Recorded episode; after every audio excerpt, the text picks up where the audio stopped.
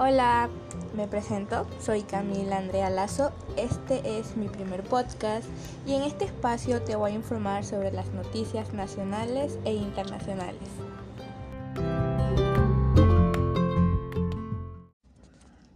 En las noticias nacionales tenemos que la Fiscalía pide indagar si los dispositivos móviles de 137 asambleístas están siendo intervenidos. Ricardo Vanegas, asambleísta del movimiento Pachacuti, indica que a través de las redes sociales se divulga conversaciones y audios de teléfonos que han sido interceptados. Hizo una petición a la fiscal general del Estado, Diana Salazar, que comience una averiguación penal para determinar si existen personas o grupos de personas especializadas en interceptar llamadas a los 137 asambleístas sin que haya orden judicial. La inquietud del asambleísta es porque en las redes sociales se difunden audios y conversaciones y al ser publicadas por estos medios involucrarían a legisladores en la gestión de cargos públicos. El representante de Pachacuti, el 27 de agosto, envió una carta a la Fiscalía General del Estado, dando a conocer que solicitó que desde el Centro de Inteligencia Estratégica se le comunique si los celulares de los asambleístas están siendo intervenidos y con qué consentimiento se procede a interferir. Vanega sugiere que de no haber una orden judicial esta acción de manipular los teléfonos puede ser castigada con penas privativas de libertad. Esto por los artículos 178, 180 y 230 del Código Integral Penal. El acto de divulgar estos chats crea una desestabilidad en las funciones de la Asamblea Nacional. En esta semana se han difundido las conversaciones de WhatsApp que involucran a Bella Jiménez, la legisladora, segunda vicepresidenta en la función legislativa, en una presunta gestión de cargos.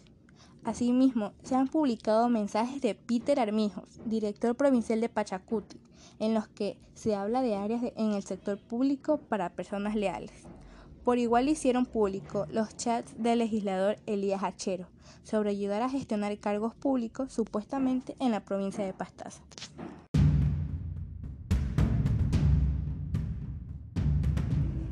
En lo internacional, tenemos que Estados Unidos llevó a cabo un ataque contra un estratega de Estado Islámico en Afganistán. El viernes se anunció que el ejército estadounidense realizó un ataque con drones contra un estratega, el Khorasan.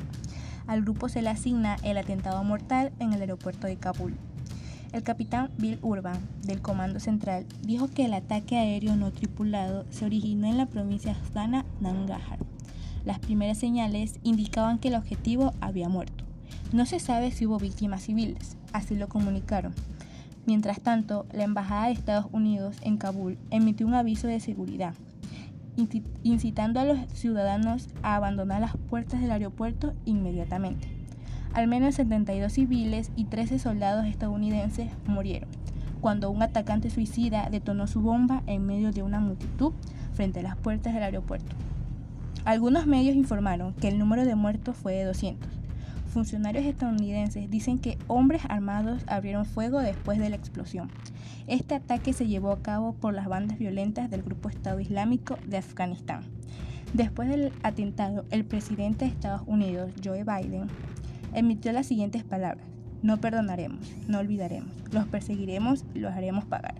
El portavoz del Pentágono, John Kirby, advirtió el viernes por la tarde que el grupo planeaba atacar nuevamente en el puente aéreo.